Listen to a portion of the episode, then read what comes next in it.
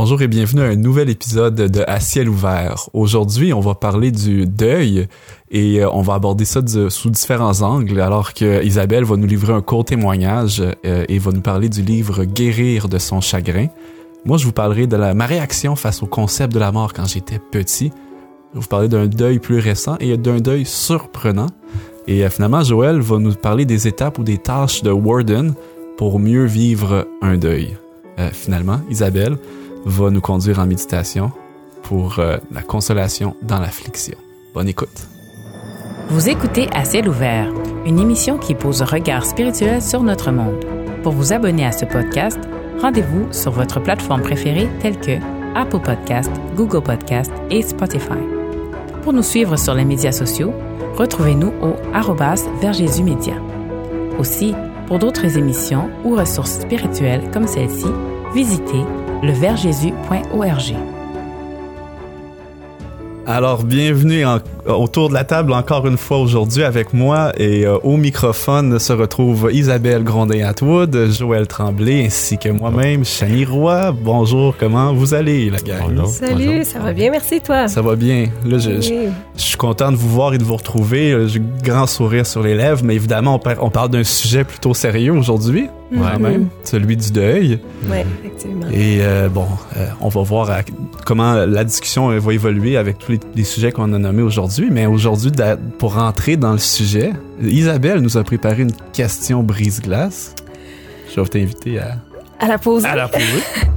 ben, en fait, moi, euh, ouais, ma réflexion, c'était de vous poser la question, en fait, est-ce que est-ce que la vie est comme vous l'aviez imaginé? Ou est-ce que votre vie est comme vous l'aviez imaginé? Peut-être est-ce que vous avez eu des déceptions? Peut-être est-ce que vous vivez des déceptions? Peut-être qu'au contraire, vous avez eu ou vous avez des belles surprises? Fait que c'est ça. J'avais envie de vous entendre un peu là-dessus ce matin. Mm Joël? Ah, c'est sûr que le scénario que j'aurais écrit pour ma vie ou ce que je pensais que ça allait être, c'est pas du tout ça, mais c'est un peu peut-être bizarre, mais il faudrait quasiment que je dise, ben, en fait, ça me surprend pas, mais ça m'a pas déçu tellement. Peut-être parce que j'étais quand même assez jeune quand j'ai découvert la, la foi en Dieu, la parole de Dieu, la Bible et toutes ces choses-là. Alors, on dirait que je m'en attendais. Je savais que j'étais plus dans le paradis. Je savais que ça serait pas une vie parfaite puis que tout serait facile, tout serait beau. Euh, T'avais, avais peut-être des outils en plus pour faire face à, au Ouais, tu sais, tu sais, j'ai pas vécu peut-être de grandes déceptions parce que je m'en attendais, mais d'un autre côté, oui, c'est sûr que j'ai été déçu plusieurs fois puis que c'est pas exactement ce que j'aurais aimé que ça soit. Je pense que c'est normal, tous les êtres humains, on voudrait pas trop souffrir, on voudrait pas trop avoir de difficultés, mais vous j'avoue que j'ai pas eu une enfance très difficile, j'ai pas eu une vie très difficile. Franchement, quand je me compare ou je regarde ce qui se passe ailleurs, je suis chanceux. J'ai, pas, dire que j'ai souffert énormément, puis c'est ça. Non, je suis pas à plaindre. Mm-hmm. Puis euh, malgré que des fois on rencontre des gens qui sont, on dirait qu'ils ont vécu encore moins de choses que nous, puis ils sont pas capables de passer par dessus, puis on se dit mais waouh, je pense mhm. qu'il leur manque des éléments clés. Puis c'est pour ça qu'on est là aujourd'hui. On veut pas pleurer de l'émission, c'est un sujet très sérieux, mais plutôt on va apporter de l'espoir, puis dire qu'au travers du deuil, il y a de l'espoir, puis on peut, on peut s'en sortir, puis on peut sortir du deuil encore plus fort, peut-être encore plus résilient. Mhm. C'est intéressant. Les, points que tu amènes par rapport à moi, je pourrais dire, c'est que d'abord, j'ai moi aussi eu une enfance quand même euh, heureuse, on pourrait dire. Puis je, constatais, parce que le deuil, on va en parler plus tard, il y a différents types de deuil. Il y a pas simplement... Ben, il y a, d'abord et avant tout le deuil de perdre quelqu'un, mais il y a aussi d'autres types de deuil. Puis moi, on dirait que au niveau euh, social dans ma vie, tout ça, ça allait bien quand même. Euh, fait que j'enchaînais, on pourrait dire, quasiment les réussites. Euh, j'étais et puis là je dis pas ça pour me péter les bretelles c'est des réflexions d'adolescent les réflexions que j'avais étant adolescent maintenant j'ai un recul par rapport à ça mais je me disais première des choses, j'avais pas vraiment vécu de deuil, j'avais pas vraiment jusqu'à je voyais mes amis des fois perdre des êtres chers. Moi, c'était pas une réalité parce que mon grand-père était décédé quand euh, avant que je naisse ou quand j'étais mm. très très jeune, je l'avais pas j'ai pas vécu ce deuil. Euh, j'ai pas vécu non plus des deuils dans ma proximité là, OK au niveau de perdre un être cher.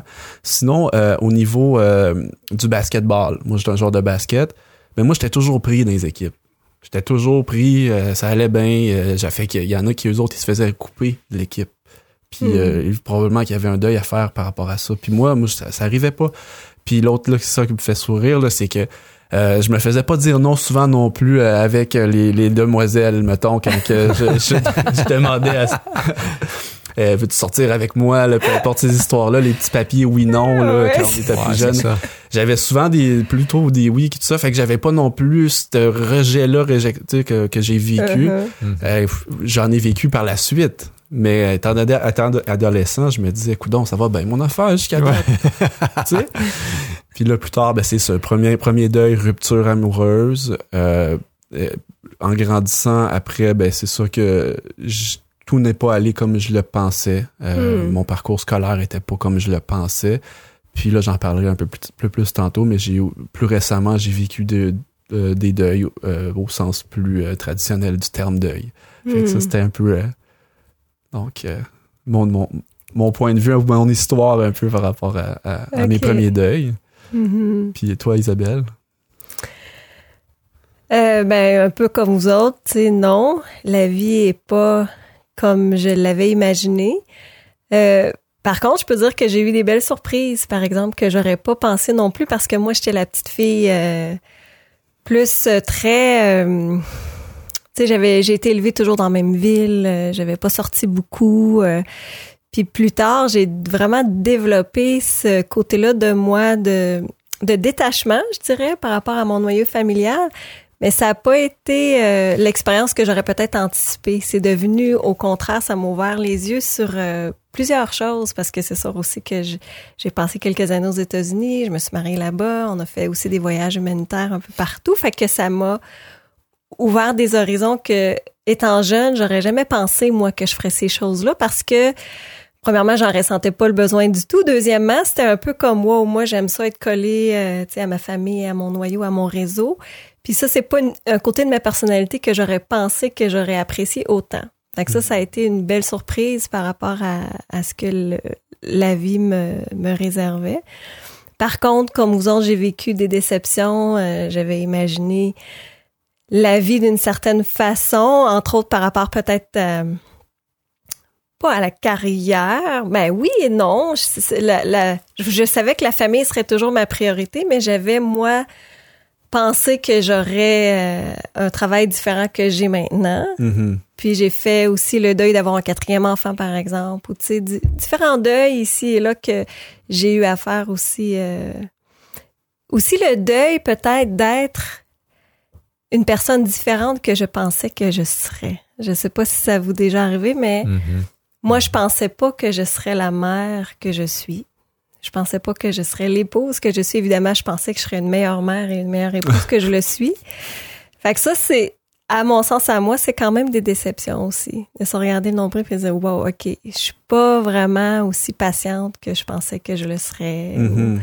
En Dans même ce temps, quand, en même on se projette dans l'avenir, on, on projette l'idéal de ce qu'on voudrait, mais on pense pas à tous les bobos puis toutes les, les, les, les choses qui vont nous euh, barrer le chemin. On, on, pense pas nécessairement à ça. Fait que c'est facile de se projeter comme d'une façon. Ouais, c'est ça. Puis tu sais, moi, j'avais gardé beaucoup d'enfants depuis que je suis adolescente. Tu sais, j'étais la nanny l'été Mhm. euh, de différentes familles. Puis il me semble que j'avais le tour avec les enfants. J'étais patiente. Puis tu sais, j'avais... C'était le fun, jouer. Puis tu sais, c'était pas... Mais tu sais, quand c'est tes enfants... Pas laitier.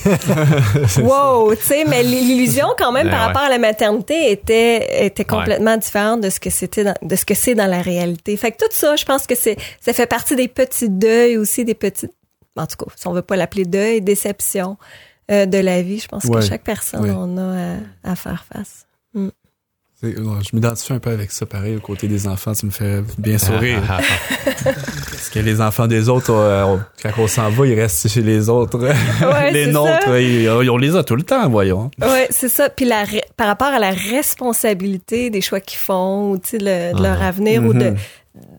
d'essayer de f- pas façonner leur caractère parce que ça c'est au-delà de ce qu'on peut faire, mais tu sais de créer les habitudes, tu sais tout ça c'est comme euh, ouais, c'est Mm. tout un tout un défi. C'est drôle que tu parles de ça parce que tu sais, souvent quand on parle du deuil, on parle de la perte d'un être cher, la perte d'un- d'une personne proche là, de nous.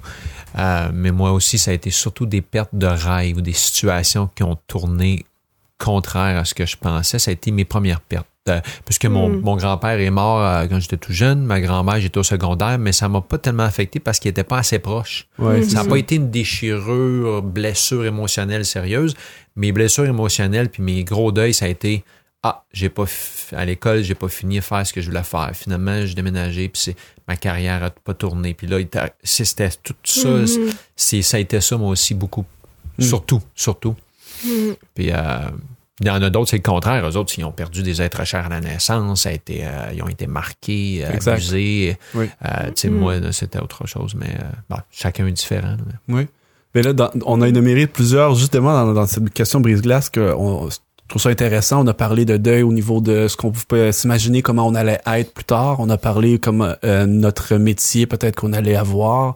Mm. On a parlé euh, de deuil aussi. euh, moi, c'était un peu au niveau sportif également. On a parlé un peu de, de deuil en amour. On a évidemment parlé de ça, les deuils qu'on vit au sens perdre un être cher.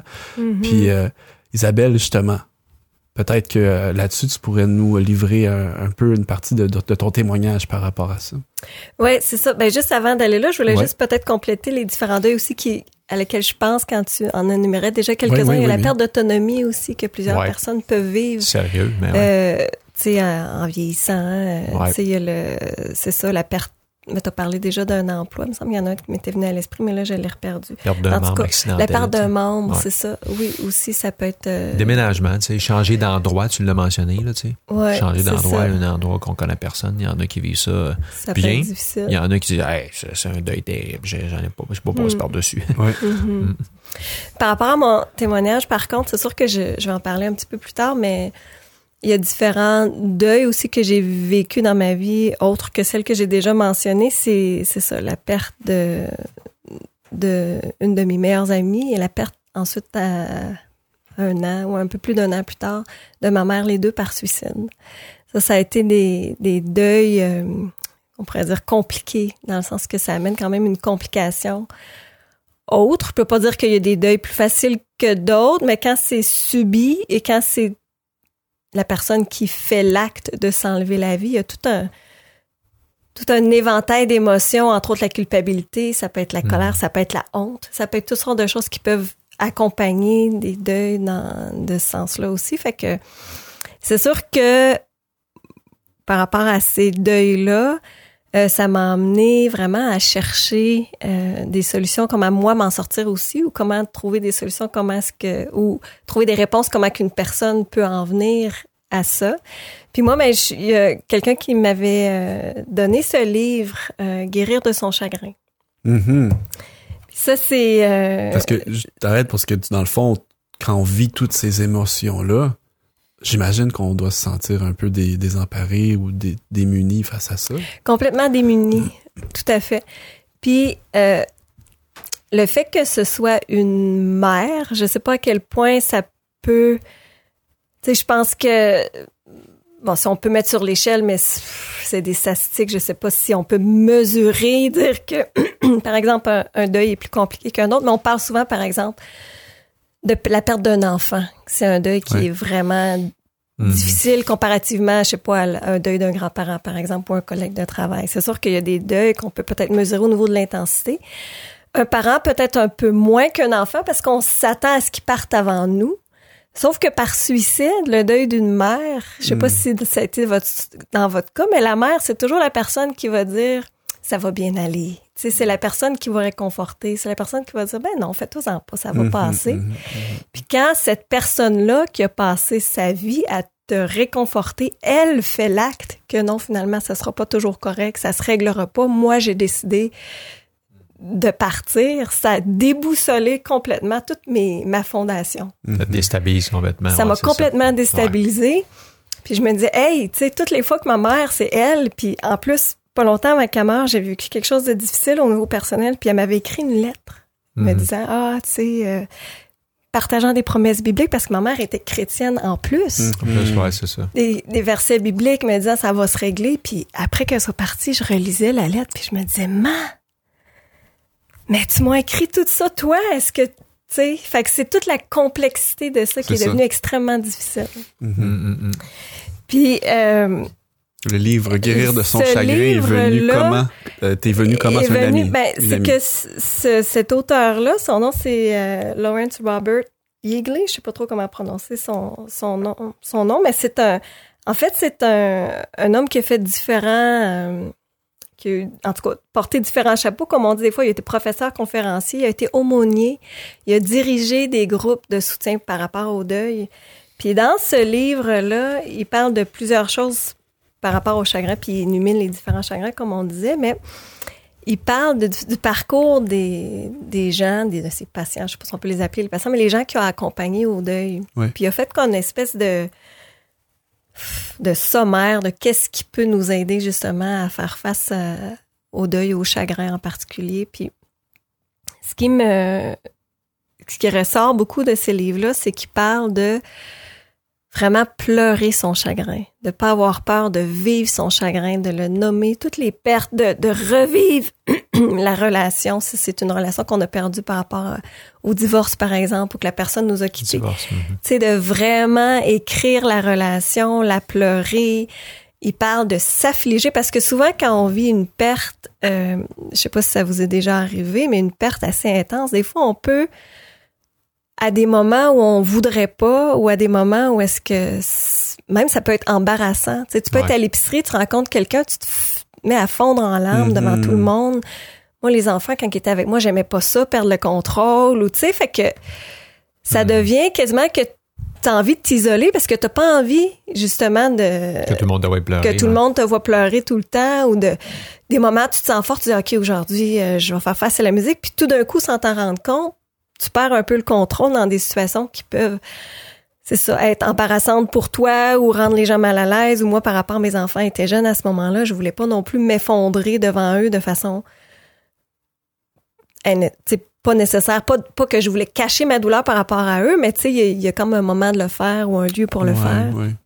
Fait que lui, il parle de justement de peut-être de- d'avoir des moments dans la journée où est-ce que tu vas prendre le temps de vivre ton deuil? Tu sais, mettons, je me dis, bon, ben moi, à 7 heures le soir, j'ai le temps, là, c'est un moment où je suis toute seule, je vais regarder des photos, je vais écrire sur la... Tu sais, je vais vraiment avoir des moments où je vais vivre le deuil jusqu'au moment où est-ce que je, je puisse sentir une progression pour de plus en plus ne pas avoir ces moments où je perds le contrôle, tu sais, Tu- euh, tu as devant tout le mentionné la, monde. ou- la lettre de ta mère. Est-ce que c'est quelque chose qui, ça aussi, pourrait être lu dans un moment comme celui-là?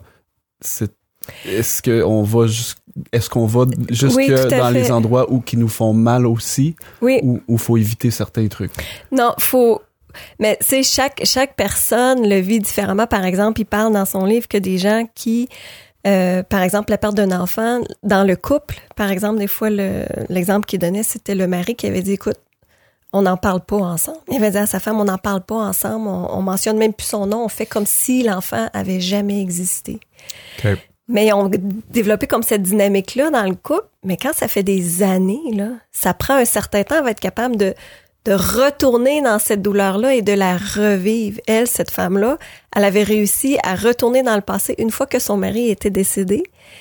Là, elle avait comme une, une, une réaction quasiment disproportionnée par rapport à la, mort, à la mort de son mari, mais c'est parce que des fois, on a des deuils accumulés, des chagrins accumulés qu'on vit pas, qu'on refoule, puis qu'à un moment donné, la personne a l'impression qu'elle avait explosé. Mais c'est parce qu'il y a plusieurs deuils dans sa vie qui n'ont Ouais. pas été faits parce qu'on les a re- Mhm. refoulés. Des Ouais, fois, on est dans une repousser. famille où on n'a pas le droit de pleurer. Ou des fois, quand, par exemple, quand ma mère est décédée, on est une famille quand même tissée serrée, mais on était quand même tous vulnérables. Alors, c'était difficile de se venir en aide les uns les autres parce qu'on avait comme... euh, on fait pleurer ensemble, ce qui, ce qui était vraiment bien. Je pense que ça nous a aidé à évoluer dans notre deuil, mais chacun, on l'a vécu à des, à des vitesses différentes, à, des, à des degrés différents. Pour mon père, ça a été un deuil complètement différent parce que lui, c'était sa, son amoureuse, sa conjointe, Oui. depuis plus de 40 ans. Lui, il vit, tu sais, nous, on avait nos vies, nos travails, nos, nos familles, mais lui, il s'est retrouvé tout seul à la maison. Son quotidien, c'était pas un homme hyper... euh, Il était déjà à la retraite ou presque. Ouais, euh, pas tout à Pas tout fait, à fait, mais comme à temps partiel. Ouais. Fait que, tu sais, en tout cas, la complexité du deuil, mais quand on est tous aussi en deuil, on a besoin d'un peu de l'aide de l'extérieur pour aller chercher, tu sais, on se sent, parce que quand on est ensemble, on se sentait comme en relation d'aide les uns les autres, mais Ouais. en tout cas, c'est toutes sortes de complexités, euh, puis qui en parle beaucoup de, de toutes sortes de différentes façons. Il donne des outils comment guérir. Puis moi, c'est une chose que j'ai retenue, c'est de pas avoir peur. Puis il y a comme euh, une coupe de, de, de citations qui disait, comme il disait, le chagrin est une souffrance de l'âme causée par une contrariété, un désappointement, une perte qui affecte la personne dans sa totalité. Ça la mine, ça la ronge, euh, mais qui, si profonde qu'elle soit, peut toujours se cacher. Mhm. Puis que quand on la cache, justement, ça peut conduire à la maladie, ça peut conduire à la douleur physique, ça peut conduire fort, à la ouais. douleur chronique, à chronique euh, tout- toutes sortes d'autres choses. Ça parle aussi que euh, de qu'est-ce qui est le chagrin. Euh, non, ça, excusez-moi, ça dit c'est, c'est ainsi qu'est le chagrin. Si vous le laissez couler, il vous transportera sur des terrains rocailleux, mais finalement, il vous conduira vers le calme et la paix. Donc, il compare ça comme un peu à une rivière, si on peut l'imaginer. Si vous bloquez votre chagrin, il se manifestera d'une autre façon. Les émotions que l'on cache ou que l'on nie sont les émotions qui ne guérissent pas. Fait que c'est vraiment, euh, il y avait autre chose qui parlait de l'anatomie du chagrin, que tu sais, au début, ça peut être la confusion, après le choc, la torpeur, différentes étapes, peut-être que Joël, tu vas toucher aussi, mais donc c'est ça, moi, ce que je- le message que j'aimerais passer à travers ce livre-là, puis qui m'a fait beaucoup de bien, c'est de vraiment ne pas avoir peur d'aller en profondeur, vivre chaque perte qu'on Mhm. vit, de trouver des gens avec qui on peut les communiquer, ou ce soit que les écrire, les pleurer, mais c'est de cette façon-là où on va vraiment guérir et que ça peut devenir un tremplin aussi pour, spécial, euh, hein, parce pour que- notre vie. C'est pour guérir, il faut pleurer. tu sais. Ouais, Dans le fond, c'est mais c'est le mécanisme normal. Hmm. Puis c'est d'être dans le déni, de dire non, faut pas que je pleure, faut pas. Puis j'oserais quasiment dire que c'est peut-être pire pour des gens qui sont chrétiens, parce que des fois on dit ben je suis chrétien, je suis pas d'avoir la foi. Ouais, Je devrais être fort. Ouais, tout à Ben fait. non, mais le mécanisme que Dieu a mis en place, c'est de pleurer. C'est pas Mhm. normal, c'est pas naturel, c'est pas ce que Dieu avait prévu, mais c'est ça qu'il faut qu'on fasse, faut qu'on pleure. Puis la Bible dit pleurer avec ceux qui pleurent. Ouais. Mais je sais vous que ceux qui, qui sont dans la, dans la joie, c'est c'est. Puis d'ailleurs, Mhm. j'ai déjà demandé à moi quelqu'un qui avait vécu un deuil, qui avait perdu sa femme, puis j'avais dit c'est quoi que t'avais fait le plus de bien? Ben c'est quand le monde il pleurait avec moi. J'avais fait waouh. C'est ça que t'as fait le plus de bien? Il dit oui, c'est quand le monde il venait, puis moi je pleurais là, puis il pleurait avec moi. Mm. Il dit là, ça me faisait guérir. ah, Mm. ok. C'est c'est c'est ça. C'est Mm. fort, hein, avec mais c'est, ça doit être dur pareil parce que là, tu reprends les photos, tu reprends des images, tu te rappelles ta mère, puis là, tu refais monter tes émotions ou l'enfant, puis là, hey, tu sais, ça, tu, tu te mets à pleurer, puis Ouais. là, Mais il, il parle aussi de, de respecter aussi la vitesse à laquelle on peut faire face. Parce qu'il y a des gens, il y a un enfant, par exemple, qui avait perdu un parent qui, au début, il faisait juste jouer avec l'enfant parce que l'enfant n'était pas capable de même nommer la perte. ah ouais. Puis une fois que la confiance s'est installée avec l'enfant, tout d'un coup, il était capable de, whoop, par la bande, il posait une petite question. Je me souviens pas quelle personne, si c'était sa mère ou son père ou sa sœur, en tout cas, que l'enfant avait perdu.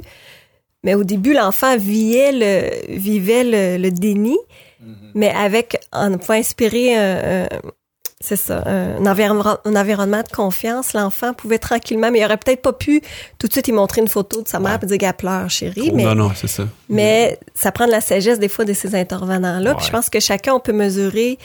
Moi, honnêtement, au début, j'ai enlevé les photos de ma mère sur mes murs chez nous Ouais. parce que j'arrivais pas à la voir tout le temps. C'était correct de m'affliger ou de la regarder, mais de tout le temps la voir, c'était trop difficile. Ou d'entendre sa voix, j'étais pas capable. Il y avait Ah des enregistrements qu'elle avait Ouais. fait Mm. ou ah, où il y a des choses que j'étais pas capable encore d'aller voir, mais tranquillement, petit à petit, ces choses viennent, tu sais, puis ça devient de plus en plus facile. Le, le, le but, je pense, c'est déjà d'y arriver, peu importe le temps que ça prend, mais le, le but, c'est de, de se réconcilier avec la perte. Puis à un, à un moment donné, on va l'avoir assez pleuré qu'aujourd'hui, je suis capable de parler de ma mère en riant, en souriant, en me rappelant des bons souvenirs, puis c'est, plus la même douleur que l'était. Ouais. au début. Isabelle, Mm. quelqu'un qui écoute, qui aimerait avoir euh, une copie de ce livre, est-ce que tu peux rappeler aux auditeurs euh, le nom du livre, l'auteur et peut-être même la, euh, la maison d'édition? Euh, oui, en fait, c'est le livre, euh, le titre, c'est Guérir de son chagrin de Monsieur Lawrence Robert Gailey. C'est les publications Orion, en fait, qui, euh, qui ont publié ce livre. Non. On va mettre un Euh, lien euh, sur la page de l'émission envers ouais, ceux qui ça. veulent peut-être avoir une copie du livre aussi également. Hmm, tout à fait. C'est, je le recommande. C'est drôle parce que pendant que tu parlais, ben j'ai, on dirait j'avais effacé de ma mémoire un événement très récent euh, que pourtant c'est, euh, j'ai j'ai très récemment perdu ma grand-mère, mais que comme tu disais tantôt, c'était, elle était malade, ça faisait quand même longtemps, puis elle était rendue à 96 ans, je pense. Donc c'était pas Mhm. une surprise. Euh, on veut, veut pas quand on se retrouve en famille, c'est l'émotion quand même parce qu'on se souvient de ce qu'elle Mhm. représente, est plus de là. ce que ça Ouais. puis est plus là exactement. Fait que ça a quand même été un moment euh, de deuil euh, très récent. Puis je vais revenir là-dessus récemment, euh, bientôt. Sauf que l'autre que j'avais, on dirait, puis je pense que peut-être un mécanisme de, de, de, de, de- que mon, mon cerveau a fait, c'est euh, puis c'est encore frais, tu sais, on dirait, le- parce que l'année passée où je travaillais, puis je n'irai pas dans les détails, là, mais malheureusement, il y a une élève qui, qui s'est enlevé la vie.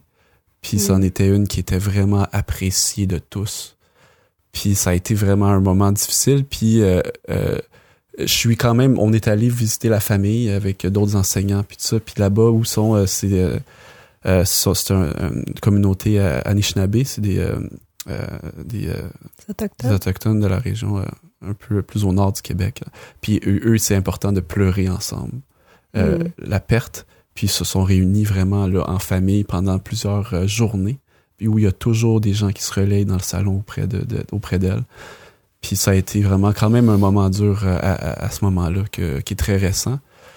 Puis euh, pour revenir euh, à, à ma grand-mère, euh, il y a quelque chose qui, moi, j'ai tiré un peu des leçons, si on veut, parce que ça m'a amené à réfléchir. On m'a on a demandé euh, si je voulais dire un mot. La première réaction, c'est de souvent dire non. J'ai pas vraiment envie, nécessairement.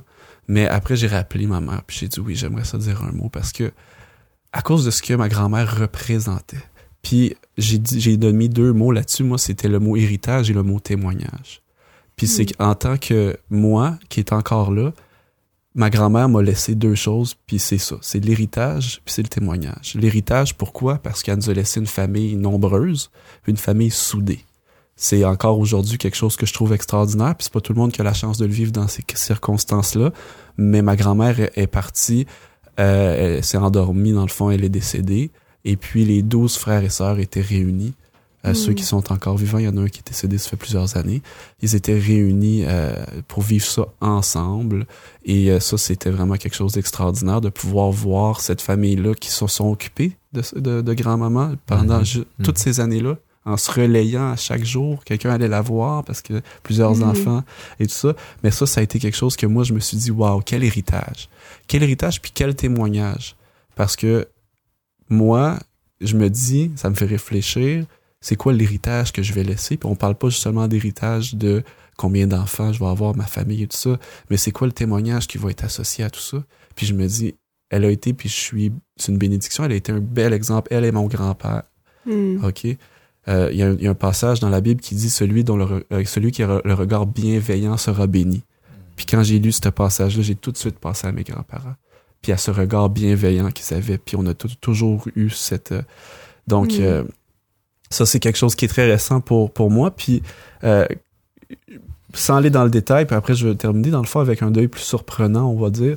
C'est que quand j'étais petit, je me souviens assez vivi, vividly, on dit vivement, on va dire, de la première fois où j'ai compris, sans comprendre, mais que c'est ce qu'était la mort. Puis euh, j'ai braillé là, longtemps. Je pense que je suis pas Mm. allé à l'école cet après-midi-là. Puis je sais pas pourquoi j'ai appris ça, ce, ce moment-là. Il y avait-tu mon euh, l'oncle de ma mère qui était décédé, puis là, ils m'ont expliqué c'était quoi ça voulait dire? Je sais pas. Je m'en souviens pas que c'était quoi qui était l'élément déclencheur. Mais quand j'ai compris que t'arrêtais qu'on pouvait arrêter d'exister.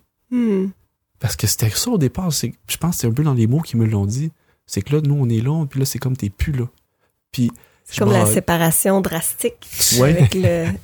Et ça t'a frappé tout à coup, là. Puis moi, je braillais en disant je veux pas mourir, je veux pas mourir. Ah ouais, ouais.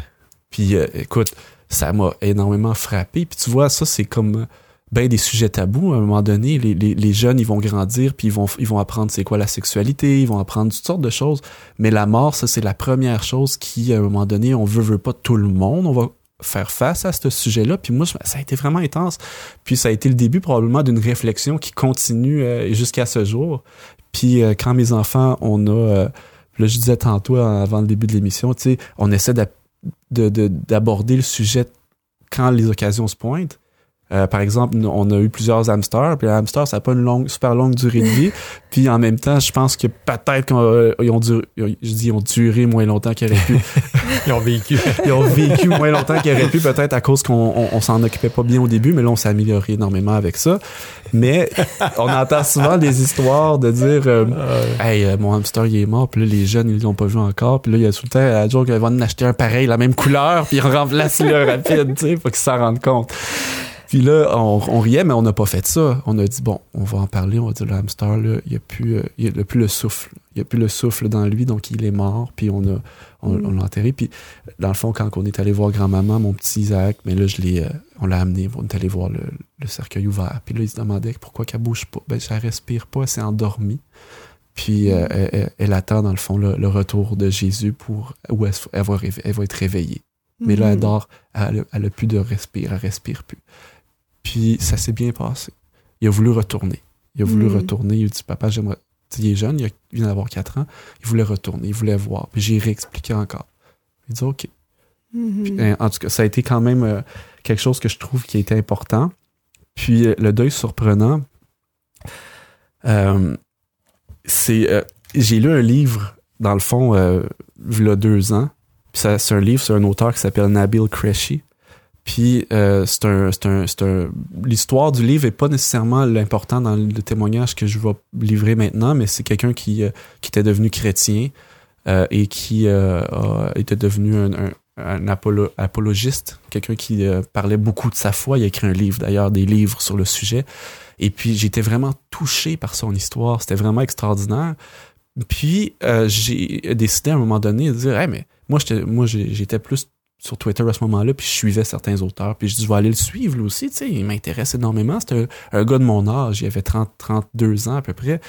Puis euh, là, je, je, découvre en allant sur sa page de Twitter que euh, il est en phase terminale d'un cancer. Mm.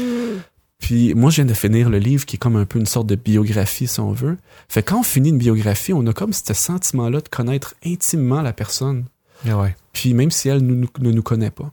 Puis euh, là, j'ai euh, constaté qu'il était en phase terminale, puis euh, il, il, vloguait sur YouTube un peu, là, puis jusqu'à la fin, il, il est resté vraiment très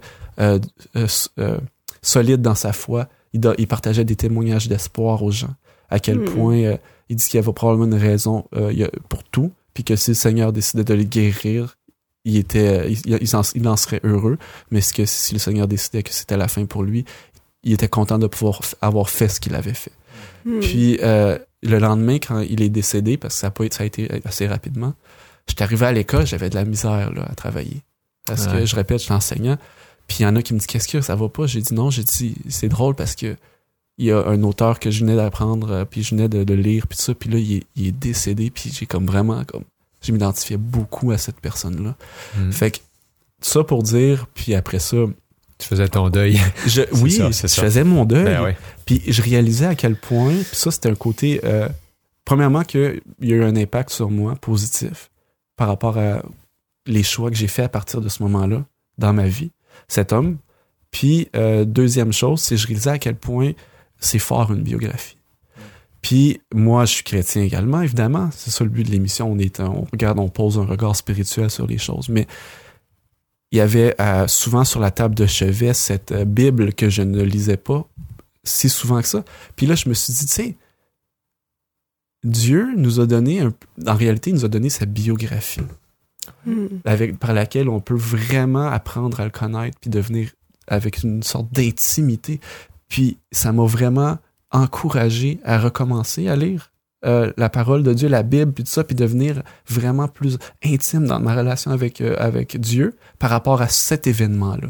Hmm. Fait que c'est un peu un, témoignage que je tenais à partager pour dire que un Dieu d'amour, un Dieu d'espoir et tout ça, mais il nous a laissé une des façons les plus extraordinaires de pouvoir entrer en relation avec lui. Puis je pense que c'est euh, par la lecture de ça. dans le Mm. fond. Fait que euh, par rapport à ça que je voulais livrer un peu ce témoignage-là. Puis je vais lancer le, le, le, le ballon, la balle, euh, je sais pas comment dire. euh, je vais faire euh, tag, une tape à, à Joël pour qu'il puisse enchaîner avec, avec le sujet qu'il avait des préparé. de Warden, mais en fait, je suis pas sûr que je vais nécessairement en parler longuement. Mais Ah, ben, Warden disait qu'il y a des tâches qu'on devrait faire, mais Isabelle en a mentionné plusieurs, parler, écrire, lire, entretenir sa spiritualité, c'est très important pendant qu'on vit un deuil. Continuer de manger, faire l'exercice, c'est des gens ont tendance à tout négliger, puis là, se laisser aller, puis socialiser, continuer à partager avec les gens, d'être de rester équilibré au niveau social. Si on s'isole trop, ben c'est c'est pas bon non plus. S'adapter, se réorganiser, puis commencer à s'intéresser peut-être à de nouvelles choses ou autre chose. Euh, s'investir puis se donner. Souvent faire des projets. Et ça, ça vient souvent suite à un deuil parce que on s'en attendait pas, on est déchiré, mais ça ouvre nos horizons à peut-être autre chose, tu sais. Puis euh, la beauté de ce qui s'est passé dans la vie d'Isabelle, c'est que suite à ce deuil-là, elle a décidé d'entreprendre tout un projet où elle a traduit, euh, se sont de la traduction, puis de la, de la, l'édition, puis tout le projet d'un livre avec un avec un manuel d'exercice et tout pour surmonter l'anxiété et la dépression. Oui. Fait Alors, il y a, elle aurait peut-être jamais entrepris ça. La même chose pour plusieurs d'entre nous. Tu sais, on a vécu ça, puis je voulais peut-être parler un petit peu de la mort. La preuve que la plupart des gens sont dans le déni, même si on l'a vécu quand on est jeune, ça nous a frappé, ou quand on voit quelqu'un mourir la première fois, ben c'est qu'on n'en reparle plus, on l'évite. Puis quand on pose la question, la plupart des gens, là, moi, je l'ai posé des centaines de fois. Où est-ce qu'on va quand on meurt? Tu- Qu'est-ce que tu penses? Il y a plein de monde qui me répondent. Je sais pas. Mais tu- tu sais pas. Mais c'est le temps que tu te poses la question. Ouais, ouais, c'est ça, c'est ça. Puis c'est pas parce que je me pense meilleur qu'un autre, mais c'est parce qu'à un moment donné, faut que je te pose la question, puis faut que tu la cherches, la réponse. Oui. Puis je trouve ça triste parce que tellement de gens vivent un deuil. Puis là, ben, on parle du deuil, parce que physiquement, on va perdre des gens, on va perdre des rêves. Mais le pire, ça serait de perdre la vie éternelle. Mhm. Parce que le réconfort qu'on a quand on va perdre une personne, c'est qu'un jour, on va retrouver le paradis perdu. On va être au ciel, puis il n'y aura plus jamais de mort, plus jamais de deuil, plus jamais de souffrance. C'est quand même extraordinaire. Malheureusement, ici, on vit des deuils tout le temps, puis on s'en attend pas. C'est injuste même. Tu sais, quand tu dis qu'un enfant perd sa, sa mère tout jeune ou ses parents, Oui. ou que oui. quelqu'un est abusé, encore là, ça aussi, c'est un deuil d'avoir été maltraité, abusé. C'est difficile à vivre. Puis ça demande vraiment, euh, je pense, faut qu'on faut qu'on se penche sur le sujet, faut qu'on l'étudie, faut qu'on lise des bons livres. On devrait l'apprendre plus jeune à l'école, hein, ça devrait nous être enseigné, je pense, un petit peu plus comment vivre un deuil. Mais malgré tout ça, il peut y avoir des étapes. Les gens peuvent faire un certain exercice. Mais moi, je pense pour guérir vraiment profondément, on doit se rendre compte que le deuil, la mort, c'était pas dans le plan de Dieu original. Exact. Puis je, je pense que on peut comprendre parfois des fois les gens qui vont vouloir pas y penser dans le Ouais, fond parce ouais. que c'est tellement horrible puis ils ont peut-être vécu je sais pas qu'est-ce mais en même temps Ouais. de pas y penser ne règle pas la question. règle pas la question. Puis si quelqu'un te répond, ben t'es réincarné ben des fois, tu dis ben j'aime autant pas y penser. Combien de fois je vais vivre le deuil, tu sais? Uh-huh. Je vais remourir 12 fois puis je vais devenir un insecte, je sais pas trop. Mais tu sais, moi j'ai trouvé mon réconfort dans dans l'espoir que au début c'était pas comme ça. Dieu avait pas mis dans le plan original dans le jardin d'Éden la mort. C'était pas là. C'est parce que nous on a décidé de faire le contraire, de se rebeller. Puis à cause du péché, on vit la souffrance, on vit la mort. C'est affreux, c'est triste, c'est horrible, perdre un enfant, perdre un parent. Oui. C'est pas dans le plan de Dieu, mais on se réconforte qu'un jour, on va être dans un endroit au ciel ensemble. Il n'y aura plus jamais de ça. Plus jamais. Fait que, tu sais, au moins, ça nous réconforte. Puis euh, c'est drôle parce que tu parlais de la mort des, de nos, nos, euh, nos, animaux, domestiques. ouais, ouais. Ben, euh, moi, je pense que mes enfants, ça les a aidés, ça. On a vécu plusieurs morts de, du cochon d'Inde en premier, puis après ça, c'était le chat, puis après, après ça, le chien, puis après ça, les gerbilles, puis après ça, les... on a eu les écureuils.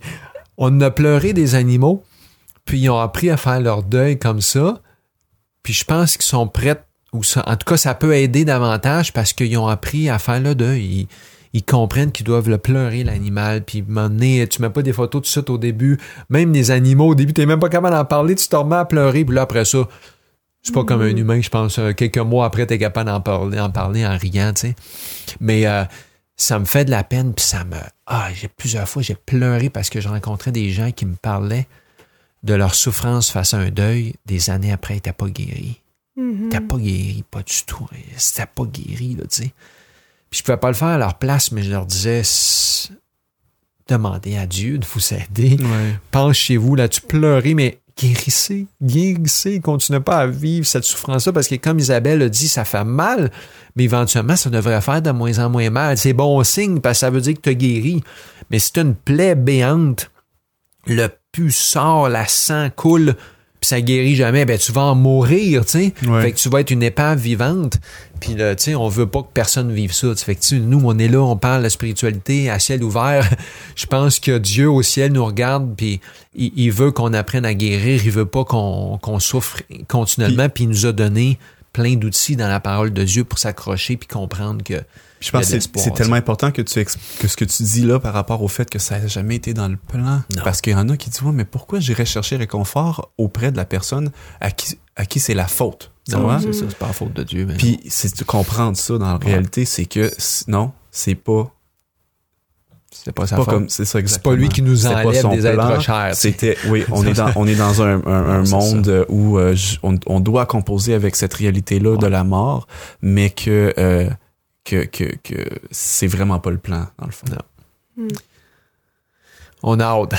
On a hâte de se retrouver un jour au ciel, on sait pas quand. Dans le fond, comme tu disais, on s'endort. Oui, c'est On ça. sait pas combien de temps ça dure, mais l'espoir qu'on a, c'est quand on sera- va se réveiller sur un retour de Jésus, on va vivre ensemble l'éternité.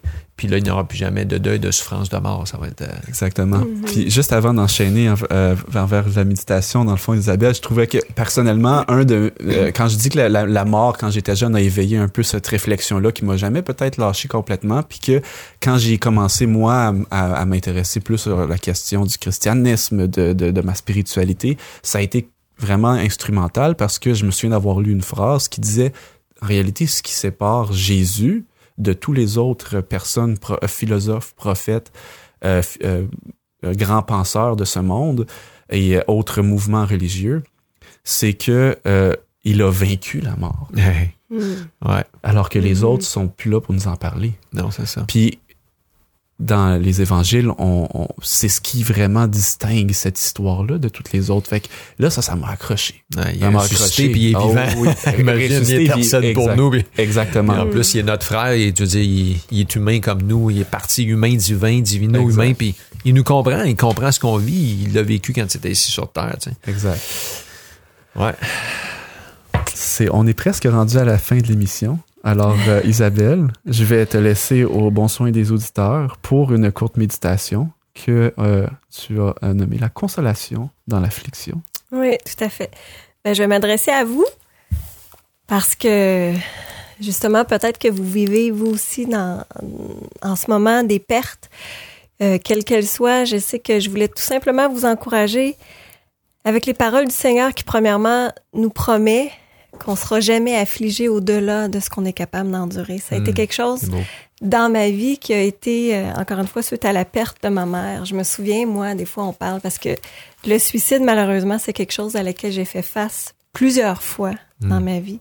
Ma mère, évidemment, ça a été la, la fois où ça a été le plus difficile, mais j'ai eu un oncle, une amie, un étudiant à l'école aussi qui s'était enlevé la vie. Donc, plusieurs personnes, l'enfant de, en tout cas, un, un enfant de, un ami de la famille. Euh, donc, c'est arrivé plusieurs fois, malheureusement, mais cette fois-là, puis je m'étais toujours dit, moi, ah, si ça arrivait à quelqu'un de ma famille, je pense que je mourrais. Je m'étais comme imaginé que je, Mm. j'arriverais pas à passer au travers. Puis souvent, je pense que c'est comme ça dans notre vie. On se dit, on voit des gens qui vivent des choses, puis on se dit, si ça m'arrivait, je pense que je passerais pas au travers. Mais je, je peux, avec ce témoignage-là, être l'exemple vivant que non. Je suis ici en chair et en os. Ça n'a pas, euh, ça m'a pas éteinte. Puis avec les, avec l'aide du Seigneur, j'ai, j'ai réussi à m'en sortir. Moi et ma famille aussi, mes proches. Puis c'est une promesse que je voulais vous laisser premièrement pour que ça puisse vous encourager dans votre affliction. C'est que ça n'a pas de raison d'avoir euh, raison de vous, comme on pourrait dire. Il y a des outils qui sont là pour vous aider.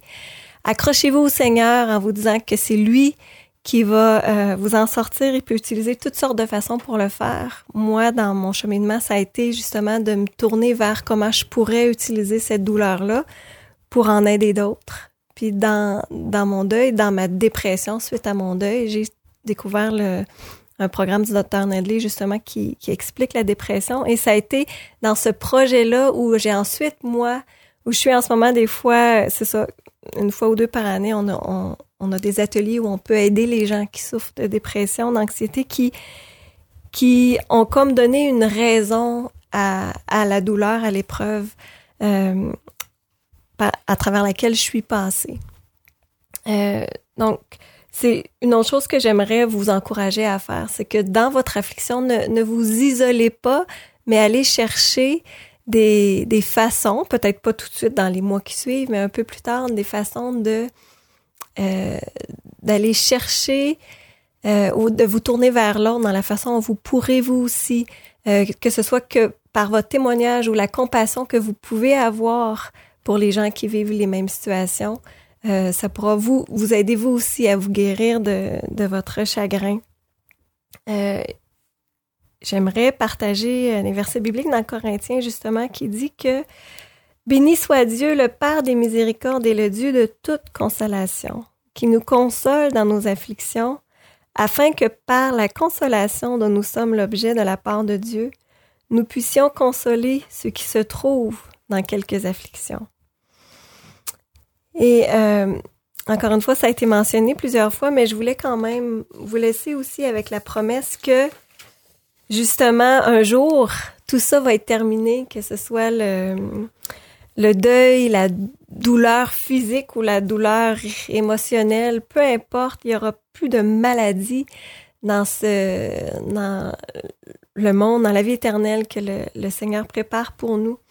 Ça dit, la douleur ne saurait exister dans le ciel, dans la demeure des rachetés. Il n'y aura ni larmes, ni cortège funèbre, ni vêtements de deuil. Là, aucun habitant ne dit, je suis malade. Le peuple de Jérusalem reçoit le pardon de ses iniquités.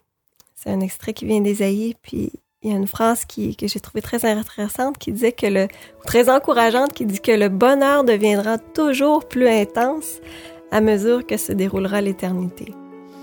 Alors, je vous laisse sur ces paroles d'encouragement. Ce que vous vivez en ce moment, c'est pas la fin. Euh, c'est un tremplin peut-être qui pourra vous amener vers des choses meilleures. Alors, n'ayez pas peur de faire face à votre douleur, de la vivre et toujours dans l'espoir qu'un jour elle sera effacée pour l'éternité. Ce podcast est disponible sur toutes les plateformes dont Apple Podcast, Google Podcast et Spotify. Et retrouvez-nous sur les médias sociaux au arrobas. C'est déjà tout pour euh, aujourd'hui. On vous remercie d'avoir été des nôtres pour euh, cette émission d'Aciel ouvert. Pour retrouver les différentes ressources dont on a parlé ou encore pour visiter la page de l'émission, on vous invite à aller sur le vertjésus.org. Et euh, j'aimerais remercier euh, les collaborateurs autour de la table, Isabelle Grandet-Atwood, Joël Tremblay, merci beaucoup. Ça fait plaisir. Et euh, je vous remercie moi-même, votre animateur Chani Roy, et on vous dit à la prochaine pour une autre émission d'Aciel ouvert.